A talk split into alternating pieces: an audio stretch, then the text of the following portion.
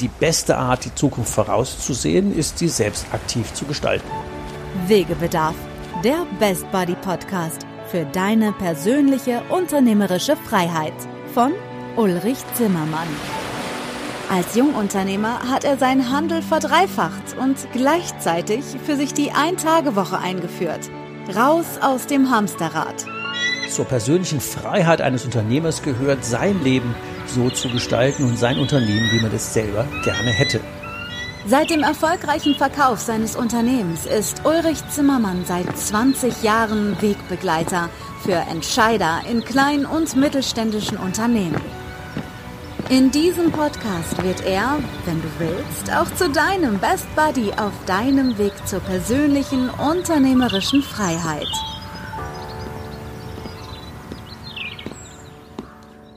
Jo, hallo, herzlich willkommen. Schön, super, dass du wieder dabei bist. Es freut mich, dass du wieder ein paar Einheiten deiner Zeit in deine persönliche unternehmerische Freiheit investiert.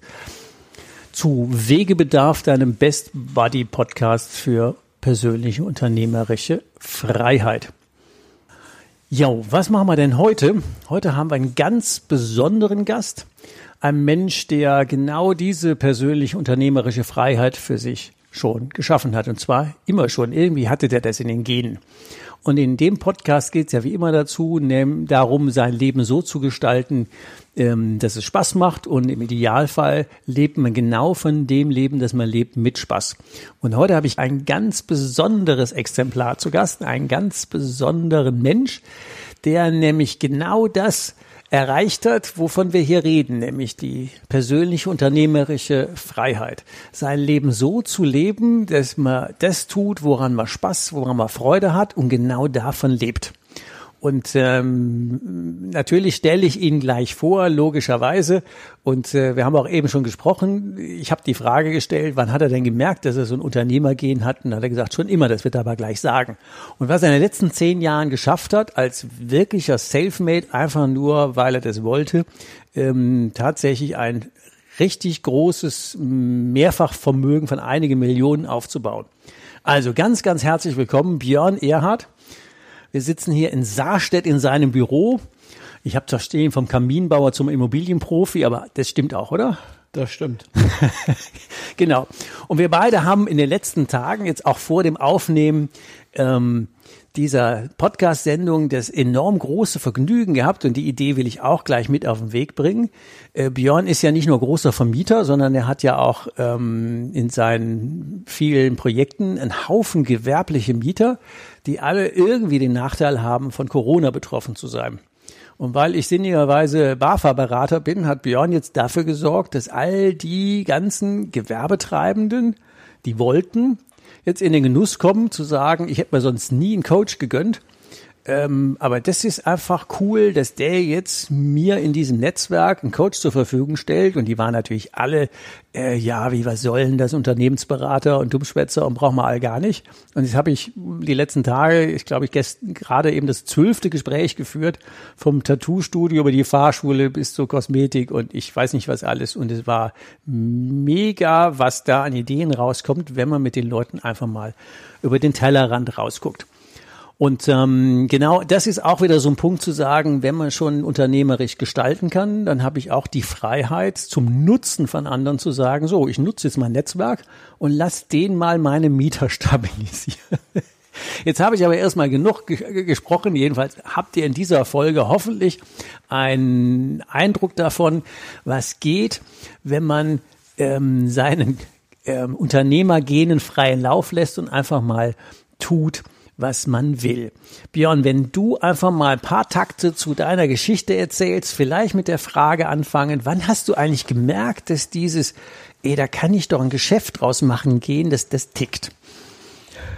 Also ich hatte das schon immer im Blut und wusste schon immer, dass ich irgendwann selbstständig sein werde, äh, sei es zu Schulzeiten oder ähm, als Kindesalter schon. Also irgendwann hat mal im Ort weiter eine Scheune gebrannt und das waren tausend Leute auf dem Weg dahin, die da gegafft haben und sich das angeschaut haben. Und da habe ich schon zu meinen Eltern gesagt, jetzt ein Grill und ordentlich Bratwürste und ich würde eine richtige Mark verdienen. Wie alt warst du da?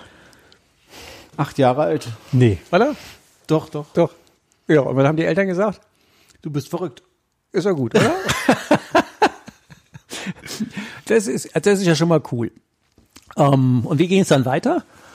Ja, normale Schullaufbahn. Ich habe die Realschule gemacht, habe dann äh, geschaut, was ich machen kann, habe eine Ausbildung gemacht zum großen Außenhandelskaufmann im Fachrichtung Baustoffkaufmann und äh, bin danach direkt zur Bundeswehr gegangen, habe mir das erstmal ein, zwei Monate angeschaut, habe geguckt, okay, das könnte man länger machen, habe mich vier Jahre verpflichtet Okay. und habe während der Bundeswehrdienstzeit BWL studiert, äh, in, einem, in einem Fernstudium, habe das mit einem Diplom abgeschlossen und bin danach in die Wirtschaft gegangen. War anderthalb Jahre in der Wirtschaft und äh, du musste dann leider gekündigt werden aufgrund der schlechten Auftragslage in dem Unternehmen, wo ich war. Das war dieser Kaminbauer. Nee, Schornsteinindustrie. Schornstein, Schornsteinindustrie. Okay. Schornsteinindustrie. Also Schornsteinherstellung von metallischen Edelstahl, Schornsteinen ähm, für die Verrohrung und äh, für Außenwandschornsteine. Und hatte im Prinzip nur die Wahl, entweder arbeitslos oder selbstständig. Und da ich kein Typ bin, der sich auf die faule Haut legt, habe ich mich direkt selbstständig gemacht. Das wäre ja so ein klassisches Beispiel für Wegebedarf. Da standst du vor einer Kreuzung und hast dich entschieden für entweder Gas geben. Gas geben. Genau. Sehr schön. Und wie viel Mut hat's damals gebraucht? Kein. Kein. Was hattest du dir denn von, also wenn man an diesem Wegebedarf steht und sagen, da gibt's diese zwei Alternativen. Hier im Podcast geht's ja immer um persönlich unternehmerische Freiheit. Welche Freiheit hast du dir denn erhofft? Ich war mein eigener Chef. Ich musste keinen mehr um Rat oder sonstiges fragen oder um Erlaubnis fragen, wenn ich irgendwas machen wollte. Ich habe einfach gemacht. Und ähm, es war eine sehr coole Zeit. Ich war tagsüber joggen, habe äh, das Handy mit dabei gehabt. Wenn das Telefon geklingelt hat, war gut. Ähm, habe ich einen Auftrag geschrieben während des Joggens und wenn es nicht geklingelt hat, dann war es auch okay.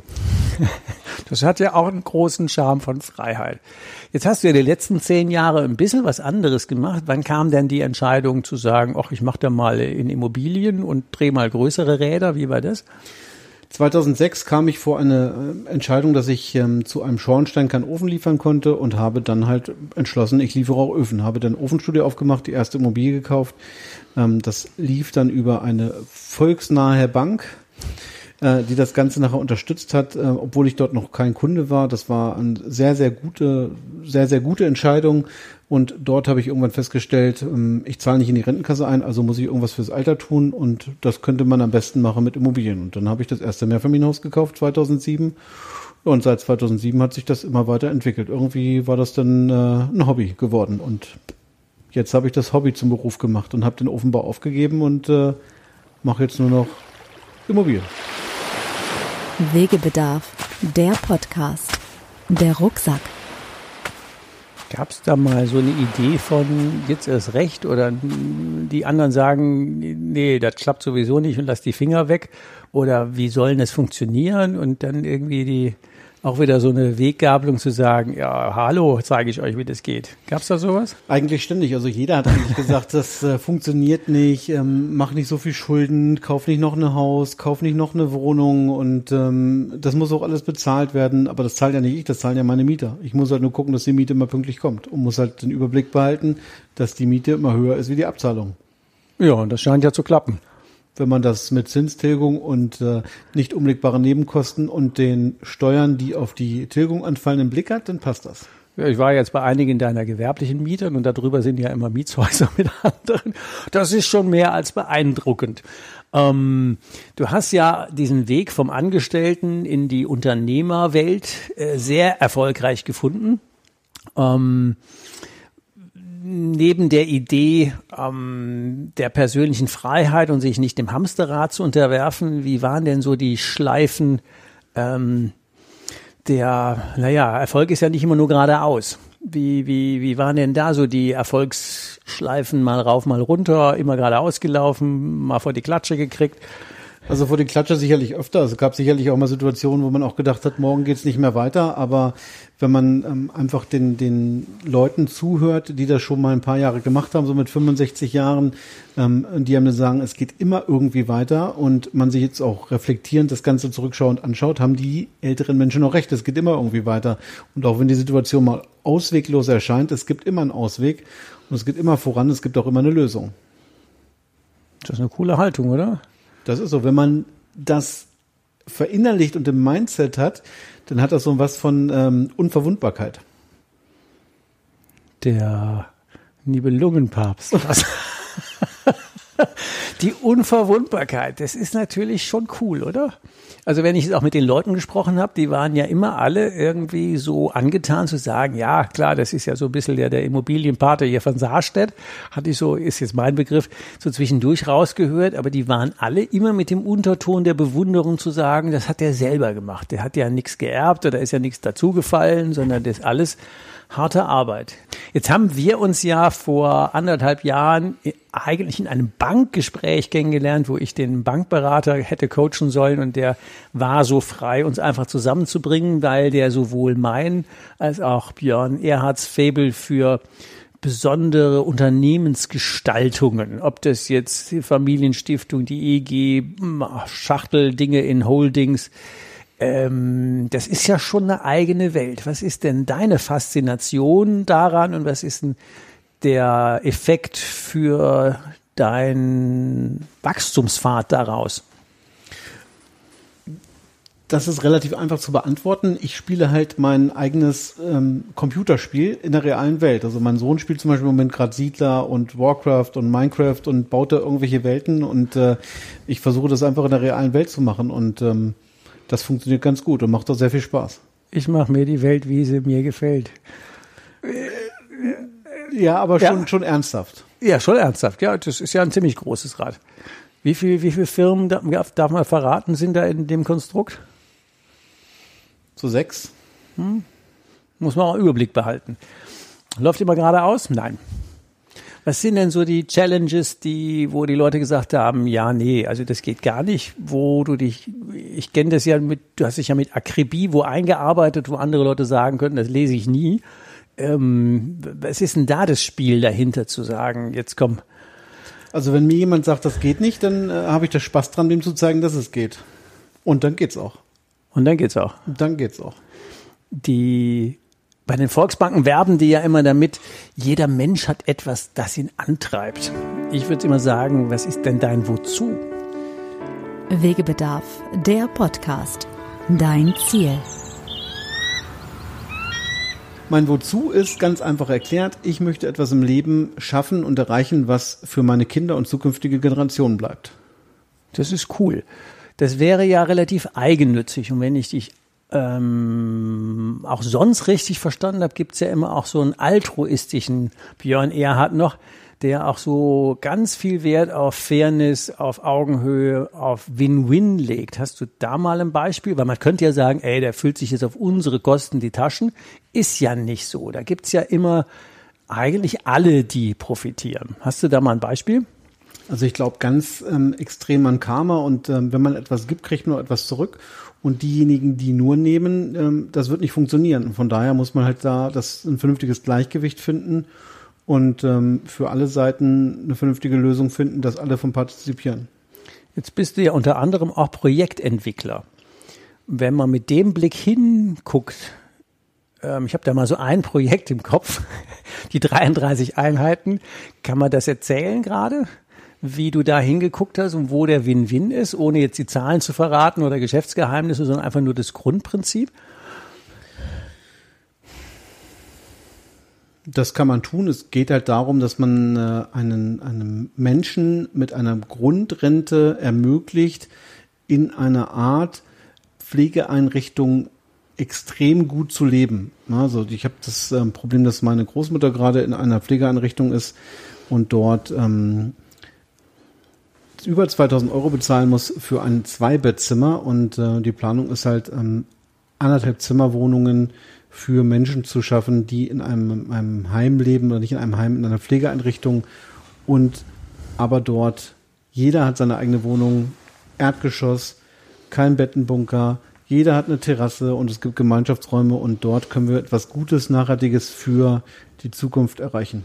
Und das ist mit, habe ich dich richtig verstanden, mit ein paar hundert Euro im Monat, also die klassische Miete, nur besser, weil versorgt. Und im Umfeld ist es für den jedermann mit einer normalen Rente leistbar. Und für dich als Projektentwickler durchaus lukrativ, so ein Grundstück in die Richtung zu entwickeln. Genau, Win-Win. Das ist ja eine coole Geschichte. Und die Gemeinde hat auch was davon und die Nachbarn haben auch was davon, weil da ja Versorgungseinrichtungen sind. Und da hast du ja ganze Prozessketten durchdacht und gesagt, da habe ich den Pflegedienst, die Cafeteria um der Ecke, die alten Leutchen sind gut versorgt und als Investor haben wir da auch Spaß dran. Das ist ja eine ziemlich coole Nummer. Definitiv. Ja, das ist, das meinen wir ja auch immer, wenn wir sagen, äh, die Gestaltungsfreiheit nach vorne. Zukunft entsteht ja nicht einfach so, sondern das ist ja aktiv gemacht. Das ist ja wirklich beeindruckend. Ähm, gehen wir mal auch auf beeindruckend, auch jetzt diese Aktion mit der BAFA-Beratung die ist ja nicht vom Himmel gefallen, sondern da hast du da ja auch was bei gedacht. Wenn du jetzt die Mieter mit einem Coach konfrontierst, wie haben die denn reagiert? Zurückhaltend bis ähm, negativ und ähm, was soll ich damit? Brauche ich nicht, habe ich schon 20 Jahre so gemacht, der kann mir eh nichts erzählen. Ähm, aber im Durchweg sind alle positiv überrascht und ähm, sind mehr als zufrieden und werden da sicherlich einen extrem großen Nutzen rausziehen können für sich. Und ich glaube, auch da ist es eine Win-Win-Situation, indem ich ihn halt da ein Stück weit von der Miete erlasse und sie im Prinzip weniger Miete zahlen und sogar noch eine Unternehmensberatung haben, ist es eine, eine extreme Win-Win-Situation. Und wir sind ja auf Ideen gekommen, die einfach jetzt in und nach der Corona-Krise neue Ertragsfelder, und zwar bei den zwölf Gesprächen, die ich geführt habe, waren ja bei elf, die gesagt haben, ja, ich will da mehr von haben. Und bei elf haben wir auch Ansatzpunkte gefunden, nur weil wir drüber rausgeguckt haben. Das ist natürlich auch so eine, ähm, glaube ich, für die neue Denke, die hätten sich nie einen Coach geholt.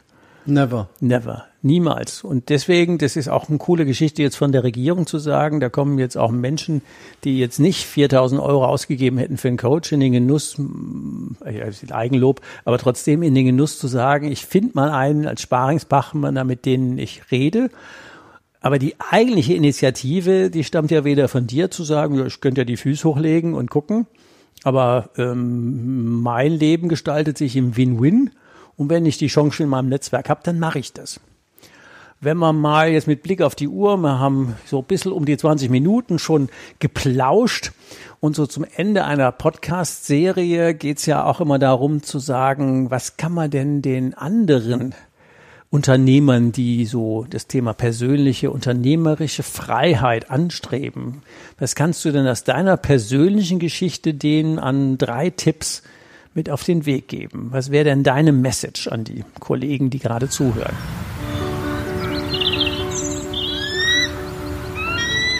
Wegebedarf, der Podcast. Deine nächsten Schritte. Es ist ein langer Weg. Mhm. Nicht aufgeben. Mhm. Erfolg und Vermögen wächst exponentiell, niemals linear. Und jetzt in der Krise? Chancen sehen. Chancen da sehen, wo, wo keine, wo keine, wo andere keine sehen, wo andere Probleme sehen und Krise sehen und äh, negative Dinge sehen, negative Gedanken haben, genau dann ist der Punkt äh, out of the box, genau dann positiv zu sehen und gucken, wo sind meine Chancen, wo kann ich Erträge mitnehmen, wo kann ich Leute unterstützen und wo kann ich für mich persönlich meine Vorteile ähm, aus irgendwelchen Sachen ziehen, um da vernünftig rauszukommen. Und es gibt genug Möglichkeiten, die liegen alle vor einem, man muss sie nur sehen und man muss sie nutzen. Ich glaube, das ist ein gutes, gutes Thema. Ich bin ja da gerade das beste Beispiel, weil die Chance, da gibt's irgendwie die BAFA Corona-Förderung, da gibt's ein Netzwerk und du stabilisierst ja damit, wenn die Mieter ein stabileres Geschäft haben, stabilisierst du ja gleichzeitig noch deine Mieteinnahmen. cooler, cooler Ansatz, oder? Das wäre genauso ein konkretes Beispiel, Chancen nutzen, einfach nur zu sagen, kann er mir vorbeirauschen oder auch nicht. Ich sage ganz herzliches Dankeschön für dieses Interview. Gerne. Und ich glaube, wenn einer eine Frage hat, kann er sich gerne über mich an dich wenden oder wenn der irgendwie einen Tipp braucht, äh, wäre das, glaube ich, auch in Ordnung, wenn der, ähm, wenn er sich meldet, oder? Definitiv. Genau, dann. Jederzeit gerne. jederzeit gerne. Dann Björn, ganz herzlichen Dank für dein Engagement und ähm, ich freue mich hier an meine Zuhörer gewendet. Ich freue mich, wenn ihr bei der nächsten Folge wieder mit dabei seid. Und dann gucken wir mal, wen wir da wieder als Gast haben oder welche Themen wir dann da wieder auf der Pfanne haben. Also macht's mal gut, bis zur nächsten Folge. Gute Zeit. Bleibt gesund. Ciao. Hast du noch immer Wegebedarf? Keine Sorge, auch in der nächsten Folge begleitet dich dein Best Buddy Ulrich Zimmermann wieder auf dem Weg in deine persönliche unternehmerische Freiheit. Geh mal auf meine Webseite www.hikeandstrike.com. Bis zur nächsten Folge. Macht's gut. Bis bald. Ciao. Wegebedarf, der Best Buddy Podcast für deine persönliche unternehmerische Freiheit.